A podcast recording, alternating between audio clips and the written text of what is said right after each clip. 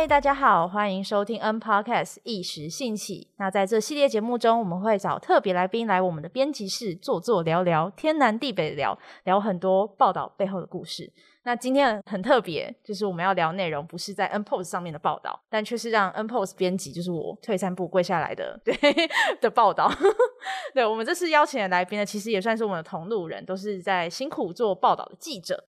那他们关注的议题呢，也是公益的面向，而且呢是从动物开始的，进一步连接到我们人类社会。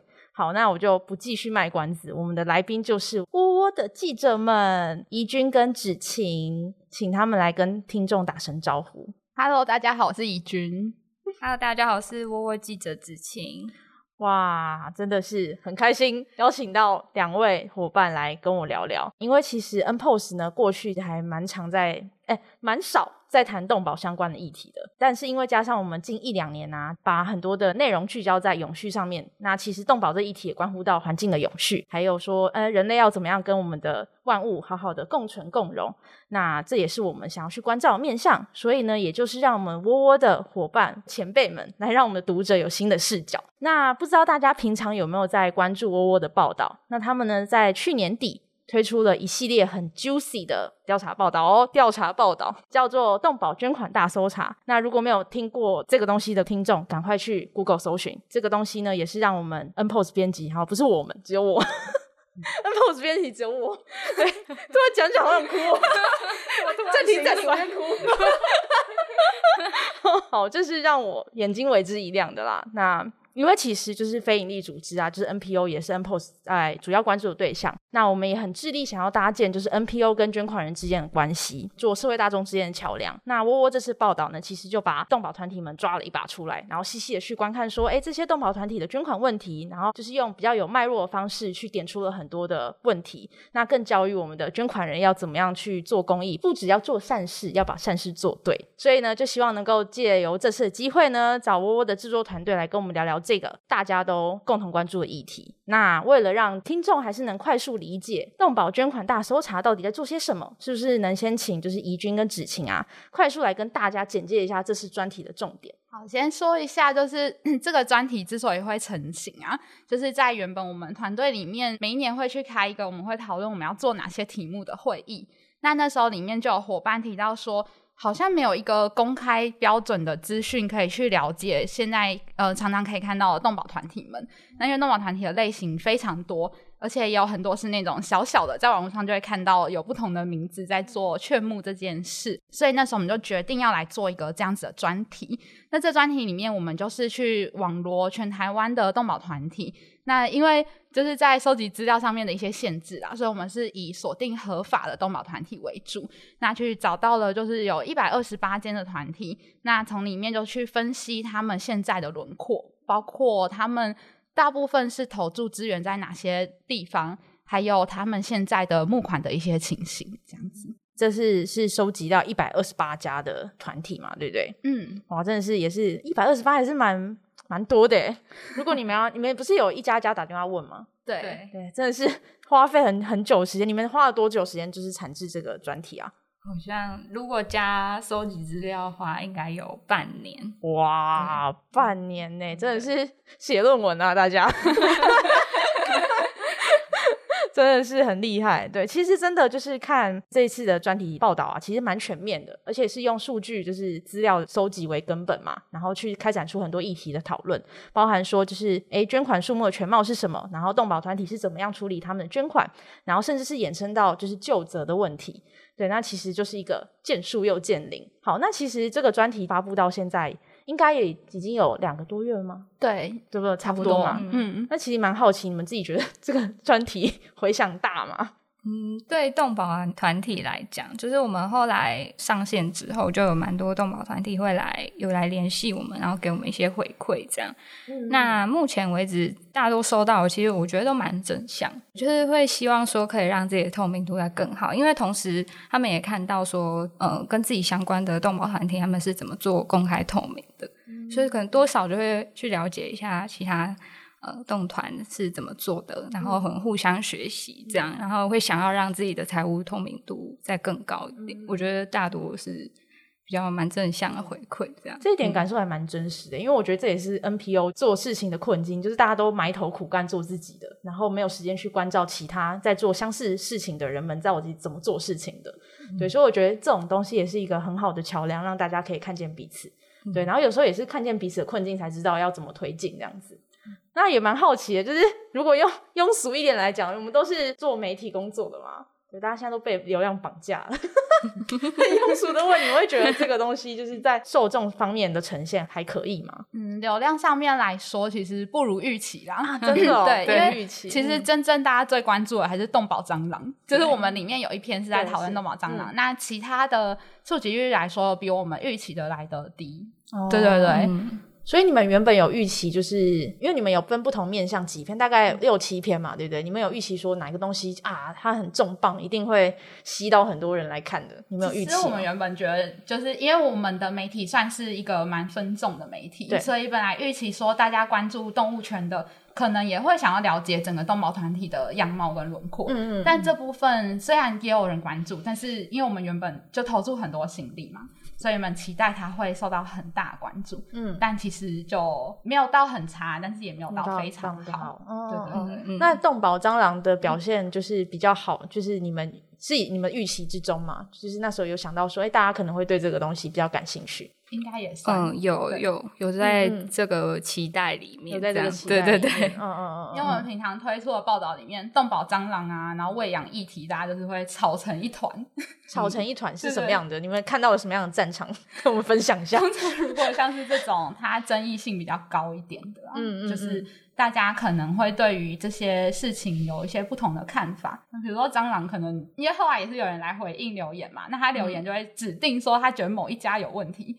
那就会有人出来护航，就是也会有类似这种情形出现。嗯嗯嗯，我们现在跟听众来那个小知识一下，动保蟑螂是什么？动保蟑螂就是，嗯，它可能用各种方式管道，然后来骗取大家的金钱。那它可能是跟大家说，嗯，可能今天要救这一只动物，然后它可能用网络方式啊，或者用募款方式等等的手法来骗取大家的钱财。这样，对对对。所以这个议题也是蛮久了啊，就是诈骗这种性质的东西。对对，所以其实感觉好像每次谈这议题，大家都还蛮关注的吧？嗯，对对，我觉得是一个关键字，关键字 蟑螂。对，哎，N pose 以后也要来跟风一下，要创造一个词。对，没错。哎，所以“动保蟑螂”这“蟑螂”这个词是怎么出来？是你们动保界常用的吗？还是说，哦，它怎么来的？对啊，还蛮好奇，为什么突然会有“蟑螂”这个词？好像就是一个普遍 存在、大家会用用的名词。对对对对，原来是这样子啊！大家可能对于这种被骗钱的事情啊，就会义愤填膺，对，就会特别关注这样子。对，想要补充一下，刚刚有问到那个回响的部分，刚刚子晴有提到一些我们觉得很窝心的回应，但我们也有遇到有一些团体，就是会说要提稿啊，然后认为说是这个这个标准是不是怎么样去界定的？因为这次专题有一个很难部分，就是我们里面有去评财务透明度。跟对大家的财务去做一些分析，那其实这一块要看团体的认知啦，有的可能会认为说这个为什么要对外公开，或者是这个评估的标准是不是一个公平客观的？那这部分其实我们在过程中有不断去推敲，但是因为我们没有范本可以去沿用，所以在执行的时候，后来推出还是有受到蛮多质疑的，那就要不断的去沟通，我们也会就是重新去检视。有没有什么样我们其实没有顾虑到的地方？嗯嗯，了解。我觉得好像真的是记者做内容，真的很长都会被说告你哦，没错，对，被威胁，你这乱写假新闻，撤掉，我告你哦。对 对对，就是很困难。对，但真的就就是一个，就我们产制内容，真的就是一个，也是一个沟通的过程嘛，就不是产出来就放在那边就没了，就大功告成，就功德圆满了。它还是一个可以持续发酵的东西。然后再透过后续的不断检视，让这个东西慢慢的完整起来，这样子，嗯嗯，对吧？所以我觉得这也是一个阶段啦，对吧？也是让大家就是学习的地方，这样子。那其实也觉得蛮有趣的，就想说，好，那因为其实刚才有提到说，一开始这个你们都会开一个，就是有点像是编辑会议的嘛，想说要做什么样的题目。那那时候你们其实就有提到这个，就是公开资讯可能没有什么标准这件事情。对，那所以才想说可以朝这个方向做这个题目。对，那我想说，就是做这题目的两位啊，就你们自己本身一开始有什么样的起心动念嘛？就除了可能它只是一个在编辑会议上被提出来的想法，那你们自己有什么样一开始的期待吗？我自己的话，因为我没有尝试过这种，就是它原本没有资讯跟数据的专题，所以我自己原本对这个专题的期待是可以去试试看做一个大数据型的报道，然后包括中间收集资料，然后跟怎么去做评估机制的一些建制跟后面的分析，对这件事情是比较期待，然后也希望平常大家觉得好像很尝试性的东西，比如说大部分动保的资源会投注在犬猫身上。就是猫狗的资源拿到比较多，那这件事情好像是大家会觉得说很理所当然。那他有没有办法透过数据去佐证？就是这个是我原本会还蛮期待做的事。嗯嗯嗯嗯。我的话就是因为我本身就是有加入蛮多跟动物。就狗狗、猫猫、流浪狗相关的社团，那其实就是常常看到说，那个社团会有很多可能爱爸爱妈，他们要救助这只可能车祸受伤的狗，会有捐款的行为。就其实当初还没做，还没有深入调查的时候，很好奇说，哎，这样的行为是 OK 的吗？然后同时我也很好奇说，就是全台湾到底有多少间动保团体？因为常会听到。各式各样的动团，这样就蛮好奇，说整个概况是如何这样。嗯嗯嗯。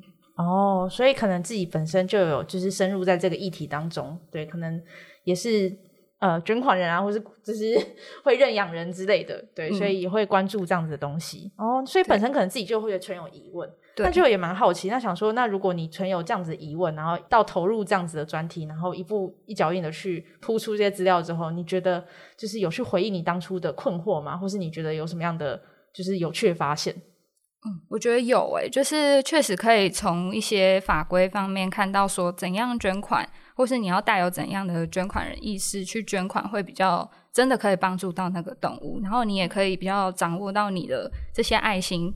嗯，他的钱财是如何使用的，觉得会比较有保障，这样。嗯嗯，所以自己本身身旁是有朋友，就是可能因为没有搞清楚到底是谁在募款什么之类，然后被骗钱嘛？可以说骗钱吗？会有一点像是他可能捐个一一两百块，可是他不知道说那个一两百块。是不是真的有用到那只动物的救伤状况下？然后可能那个剖文者他后来就删文，就是你也找不到他到底现在如何。然后我真的有救到那只狗吗？这样，就之前有朋友有遇过类似问题。嗯嗯嗯嗯，对，我觉得其实真的就是因为非营利组织其实很大收入来源可能都是捐款嘛。对，那其实捐款人都是对就是自己捐的对象可能是有期待，但其实也是很多。可能就是有钱的阿姨啊，我虽然是我没有在泡水哦，有钱的阿姨，我是举例，他们就可能就是说今天想要把钱放在一个地方，所以就是撒钱捐钱这样，可能他也不会特别关心，就是说钱到底利用到哪里去了。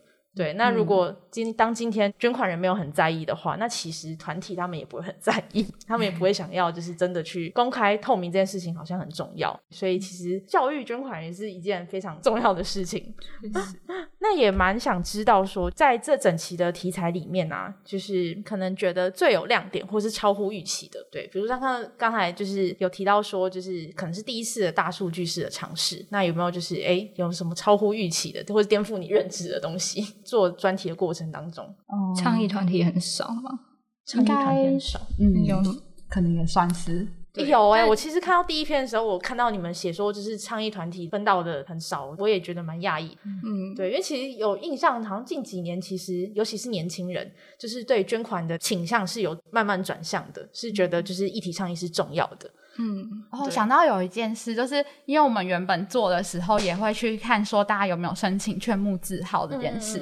可是我们在和就是有访问的专家学者聊的时候啊，因为其实动保团体比较特别，是它的成立比较不像，比如说像环保团体，可能它有比较多是一些学术背景，但是动保团体来说，它很多都是。我可能就是一个人，然后我很爱动物，我就投入。那他们在规模上面来说，因为我们分析里面有看到，就是员工人数有很多动保团体是偏向没有任何一个正职员工，或只有一个正职员工的。那在这个情况下，要去应付一些像是申请全部资料一些比较繁琐的行政流程，跟他要去对外做财务公开的时候，这件事对他来说是不是可以做到的？就是因为我们在和专家学者聊的时候，也有提到说，是不是其实管理是要有一个分级制度。当他的团体规模很小的时候，他的关注他的跟他的支持者是一个小众，那这个小众他可以用他的方式去对他们做一定程度的交代，倒不一定是我真的有一个官网，我真的有一个 Facebook 可以去对外沟通，他可能是透过一些纸本，或是他每一年固定有开一个大会，去向大家交代这一年我做了哪些事，其实也就是足够的。那我觉得这件事还蛮。颠覆我们一开始觉得说，好像会有一个比较统一的标准，去看他们是不是有在财务资讯公开上面做到这件事。嗯嗯嗯嗯，就是以外人来讲，可能就觉得说，嗯，应该有一套标准去观看他们到底有没有做到某些事情，但可能没有考量到，可能在做同个议题，但是不同的团体他们有差异，比如规模啊，或是能力上面，其实都会有差。嗯，对，所以其实，哎，对我看到那边也觉得。就这个想法还蛮好，就是管理方式可以是用采取分级的方式，对吧？不然其实就会一一而再、再而三出现一些现象，比如说你们在里面有提到说，就是被那个谁的信箱里面最常检举的就是动保团体。一半以上都是动保团体相关的检举案件嘛，对不对？外服部呢？对外服部嘛，对对对对对啊，就是会一而再再而三会出现这些事情，对，因为没有一个好的监管机制。对，而且他们小到就是很难以想象，像我们里面有写到的例子，就是有团体他们去预备财务的一些资讯，就就被他们养的狗给叼走掉。了，对，吃掉，对，因为他们可能一个人就要专注在行政，然后又要照顾狗狗，感觉就很辛苦，现场真的应该是很混乱，对，狗狗也想帮忙做行政。你知道吗？不知道怎么办，所以直接吃掉这样。因为其实大家真的不会去观看到组织背后运作的模样啊，可能大家关注的都是说啊，这些狗狗、这些猫猫有没有完善照顾？没有人关注到人的问题。对，因为动物要受到好照顾，要首先是人嘛，人要顾好啊。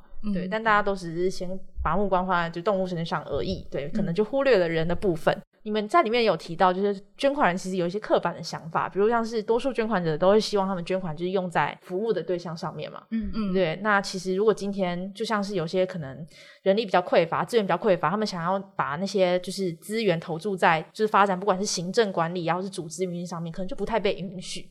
就会觉得说，你们就是在骗钱，你们没有在照顾我们的动物这样子，所以其实也是一个 重新再让捐款人想法上面的突破这样子。对，这件事会导致他们也很难对外沟通啊，就是他真正的样貌是什么样子，大家能不能够接受？哦。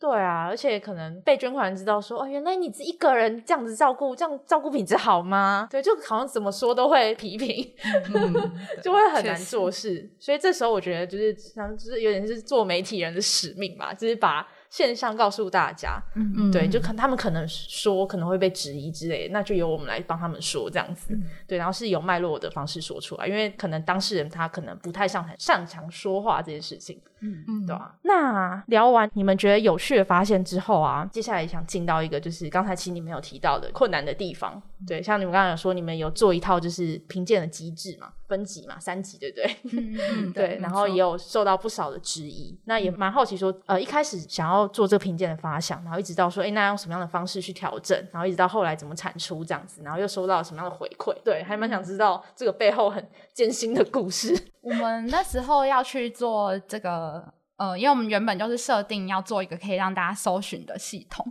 但这也是我们第一次做啊。就是当我们要去建立这系统的时候，里面可能有一些排行或评估的机制，那就往这个方向发展。所以一开始就是要先去找一些有没有大家觉得比较可信的评估的方式。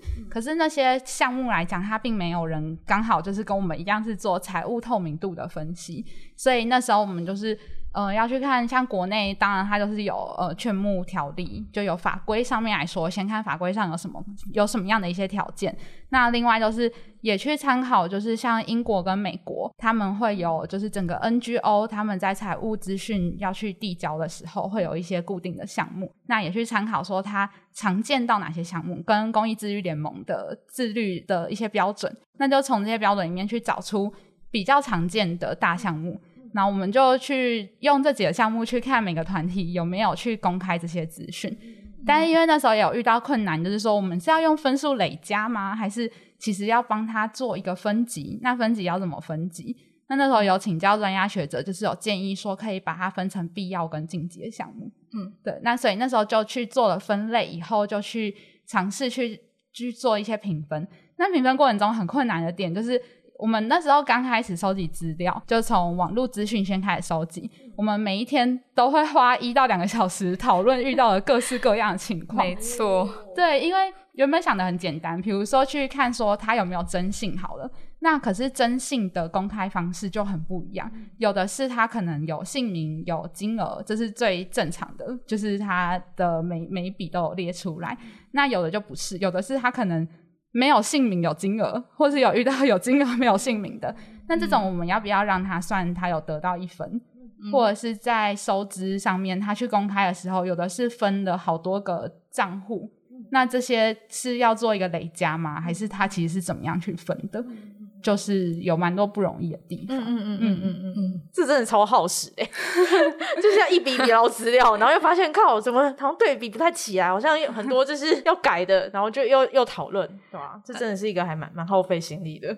只记得那时候一间可能短的话可能二十分钟解决，长的话可以看到快一个小时。对，因为他们的资料就是分散在很多不同的，可能有些在脸书，有些是在社团，有些是在他们的官方网站的最新。消息的某一页，就是不是很好找，这样，所以就四散各地这样。对对对，所以然后每间状况又有一点不太一样，所以那时候就是可能找个几间，就开始开会小讨论一下遇到什么类似的状况，去做个统整对比，这样。哦，哎，我觉得你们这辛苦事迹完全是告诉我们，就是。社服界、公益界的大家，就是真的要有一个系统性的东西去 去做这件事情啊，不然真的是辛苦了大家。这边就有血淋淋的例子，是做爆肝之类的。当我们在逛的时候，也觉得就是一次了解了很多团体。我们每天都会聊很多跟团体有关系，然后就觉得我们像什么河边洗衣的妇人，对，跟人家闲聊说：“哎，你今天你家小孩怎样？”没有，我们就是聊那个今天看到的资料。对，没错，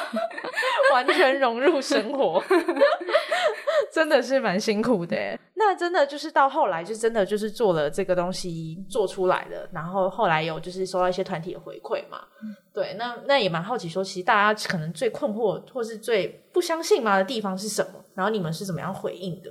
最多来问的还是会是那个财务透明度怎么评估出来的，然后还有因为我们有一个资料收集的时间，就是像刚刚讲，我们因为每一间需要时间去收集，所以前后会有一个落差。比如说我第一间做的是五月就做了。然后我我某一间做的是七月做的，但是团体可能在这一年里面他又成长了，所以他有新公开资讯，就有一些会来问说为什么这个没有被列入评分？嗯，对对对。然后还有关于我们的评分到底就是落在红灯区的团体，会很希望它可以变成是黄灯或者是绿灯，那他就会去觉得就会去挑战这个制度是怎么设计的。对对对，嗯嗯嗯。那你们也都是亲上阵线，然后就跟他们一一解释。对啊，对。嗯，我们那时候也想说，因为其实对我们来说，这专题就是有一百多个受访者的意思，所以基本上要好好的跟他们应对，然后让他们知道我们这个资讯公开出去了。对对对，嗯。那你们这样子一开始在做这的时候，心里是有这样的恐惧，说可能会被人家质疑，可能会被人告之类。你们两位有这样的？有啊，我觉得有哎。一开始就可以想象说，上线一定会有很多可能各各就每一间不一样的意见，这样。嗯嗯嗯嗯，已经先做好心理准备了。对 对，所以我们有，因为我们有一个很大的 Excel 表，就是在做资料统整跟记录。那我们上面也会列下，比如说我们有电话联系。我们就会稍微列一下一些内容，就是以防说后来我们失忆了，就无法回想到底这一间当时的情况怎么样。对啊，感觉真的过程都很小心，就是要有证据说一分话这样子。因为其实那时候我就在看你们做这个分级啊，其实就觉得还蛮特别的，因为想说，嗯，如果今天是做动保相关议题的媒体，好，他们应该会想要跟就是团体们打好关系吧？对啊，感觉这东西如果做出来，感觉会不小心得罪一些人。对，可能我们媒体的风格就是也蛮常跟别人吵架的，原来是爱吵架，没有啦，没有，没有，没有，没有啦。对，我们都是觉得该做就去做，这样子。啊，的确啦，嗯嗯嗯，其实就是好好跟他们就是解释说我们这个专题的用意，然后跟希望带来的影响。我觉得大部分团体都是可以接受，可以接受，就是好好聊。其实他们可以慢慢的卸下怒气，好好的跟我们。就可以理解这样，而且比较好的就是有的团体他们来问了以后，他们了解以后，他们就是做补件的动作，那他就会从原本的红灯区再往上，那其实就。它实际在这段短短几个月里面，它的资讯透明度就是很明显的提升的。嗯嗯嗯嗯嗯，真的是一个要很漫长收尾的过程诶，就是要一直不断的跟动啊，或者是接受回馈之类的。对，我们后面大概当那个客服人员，客服人员。对，我们有限一个，因为后来有就是有给他们补件嘛，然后可是我们是有限一个期限的，就是也不是无限期说，就是想要补就补这样。嗯嗯对对对。但我觉得这东西就是真的还是有它存在的价值啊，一个。帮捐款人理清一些问题，这样子，不然其实大家真的都是一直傻乎乎的。好，没有编辑不可以乱骂，人家傻乎乎，编辑才傻，对不起大家。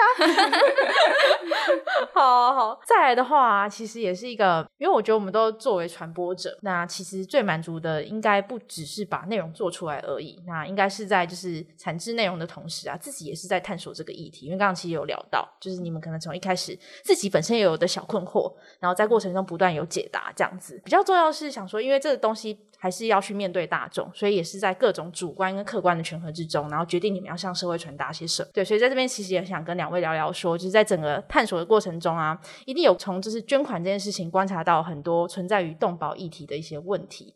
对，那像我自己觉得啦，我自己看到就想说，嗯，像是你们去调查那个财务公开透明这件事情，其实就能够帮助我去理解到说，就是动保团体的生态。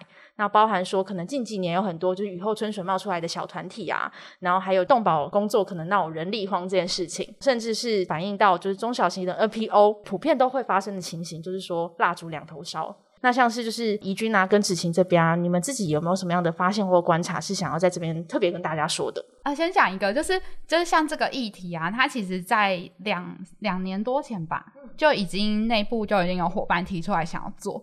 但是，就连我们自己在我们的呃媒体的一个优先顺序上面，我们也会选择先做我们直接看到动物受到威胁的题目。光是连我们在做媒体的时候，我们在议题的取舍上面，这个财务的这个情况，我们还是会把它排在比较后面的顺序。那就更不用说以直接在第一线服务的动保团体们。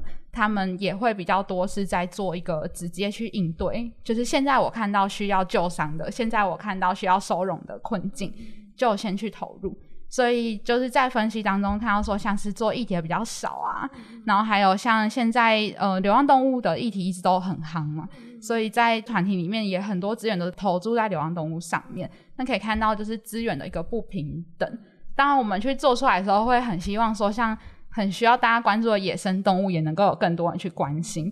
可是。就是以现况来说，他现在的情况，他受到关注还是是少的多这样子。这真的是蛮有感的，资源不平等这件事情。我那时候看到你们写那个飞鸟无毛的，最可怜。我觉得飞鸟无毛怎么了吗？对对对，海豚怎么了吗？海豚、金鱼啊这种怎么了吗？我们就好好活在海底啊，我们长得不可爱吗？这样子，对，真的是资源不平等发生在动物身上。对，那其实真的很有感，就刚才讲说，在可能做媒体本身内部。在做这个题材的选择取向上面，其实都会有资源上面的分布。就想说，还是先做比较前线、比较大家可能看到比较危急的问题。嗯，对，那可能比较后端，像捐款这种事情，就是没有火烧到头，就是没差这样子。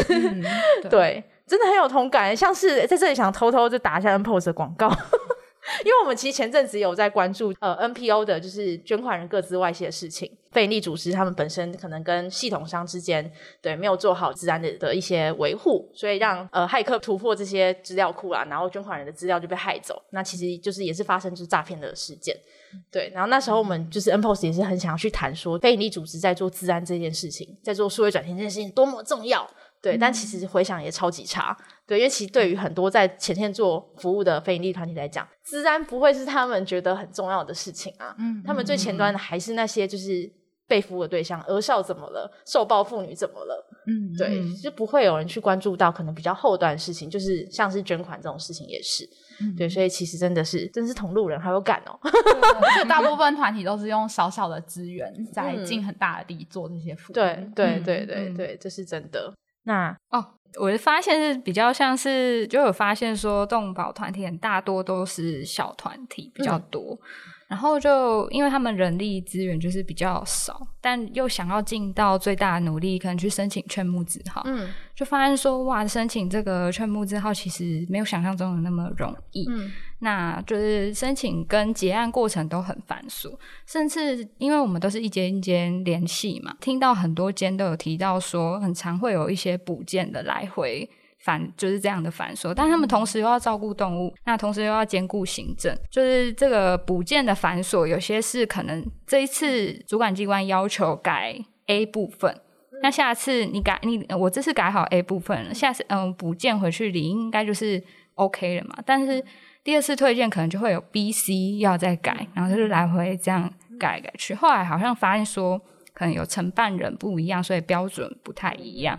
就在想说，对，就好像在想是不是，嗯、这个劝募的申请它是不是标准在内部标准有一些不那么统一的，对，不那么统一，对对对，可能就会造成不只是动保团体，可能小型的非营利组织都可能会遇到类似的问题，这样。嗯嗯嗯。嗯嗯，对，这真的是一个蛮蛮现实的状况哎。那嗯，因为其实，在阐述就是就像两位刚才所讲的，看到很多动画团体的困境。对不对，就是刚才你们讲这些，可能你们原先也没有到很清楚说，哦，原来问题还有这些。对，那其实也是帮助我们大家去去看见这些问题。其实除此之外，去告诉大家说团体可能遇到了什么样的问题。那另外一部分也是想要专注在地方，就是说跟捐款人对话。对，那其实这也是身为传播者可能 很需要花心力的地方，因为你们要去想什么方式才会真的达到受众，达到对话的效果。对，那其实我觉得你们这次也很用心啊，因为其实在这一次的专题应用上面，其实你们就是用了很多比较像是功功能性质的东西，对，像是搜查器啊或者教战守则这一类的东西，都是在教育大众可以怎么样善用自己的钱，做好捐款这件事情。那这其实就是蛮有意义的啦。那因为其实 NPOS 自己本身也是很常在谈公益，然后也是会在思考说，就是很多人是有善良的意识，但是却不知道怎么让善良这个初衷有好的结果。所以其实捐款这件事情也是这样子。对于就是可能像是你们一直致力投入在动保议题这块上面，对你们是怎么样去看待就是跟大众沟通这件事情？对，因为就是有有发现说，呃，可能因为我就是之前在社团有发现说，大家可能看到可怜的动物就会想要捐款，那可能就没有想太多，就一百、两百、五百就这样捐了。那可能就也没有去做后续追踪嘛。那我们就想说，那是不是可以在这个关于捐款的意识这边可以再做一些提升？所以我们就有用一些方法，比方说像你刚刚提到的搜寻器，还有就是我们擅用我们呃擅长的图文表达去可能做一个懒人包，帮助大家理解说，哎，你可以一一的怎么 check，比方说先看全募字号，比方说看有没有公开财务透明度等等，会比较对，会比较了解说你的呃爱心运用在什么状况下，对对对。而且可能它比较不是一次性的，就是捐了以后，你有没有持续在关注它？比如说它脸书如果有持续更新的一些情况，那是可以做持续的追踪。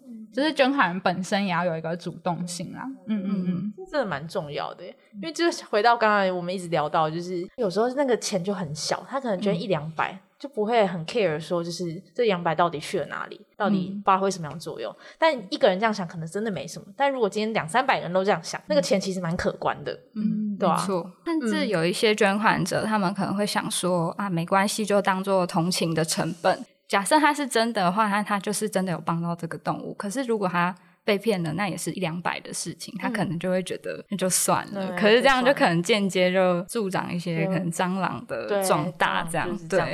嗯，对，所以大家不要觉得蟑螂没什么，我们要 用力的、认真的打蟑螂。对，我们那个有一个是动态页面，最后就有设计一个小游戏。嗯嗯嗯如果说你说的话，你就是没有获得拖鞋，没办法打蟑螂；如果赢了，你就可以打蟑螂。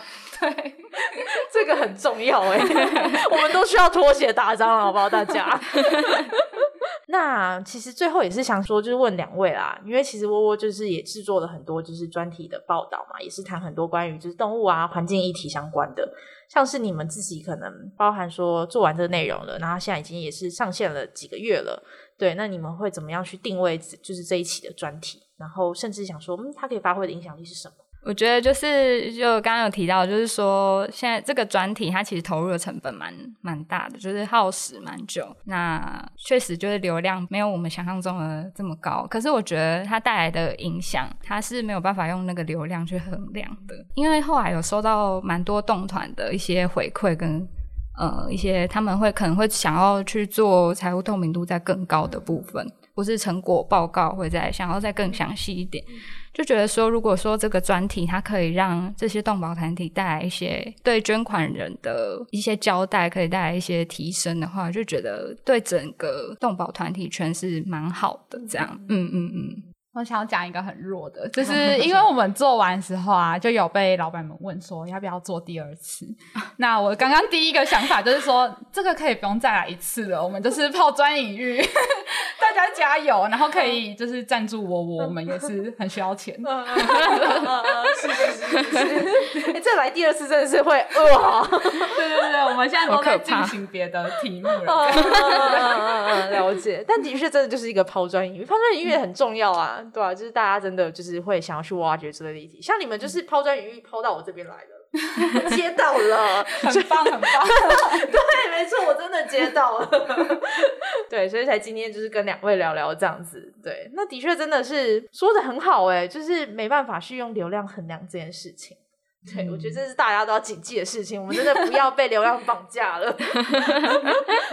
好，因为其实嗯，那个影响力可能就是就正如同就是你们刚刚才所讲的，它可能很真实的发生在就是动保团体身上，就是他们想要做些改变这样子，对啊。那其实嗯，自己也蛮好奇的，因为其实刚才嗯，可能聊的内容比较没有聊到款可能关于政府的作为好了，因为其实有些报道出来，像报道者们他们可能近期做的一些报道，可能真的就是哎。就是让政府意识到说他们可能没有做到些什么事情，然后赶快就是大动作。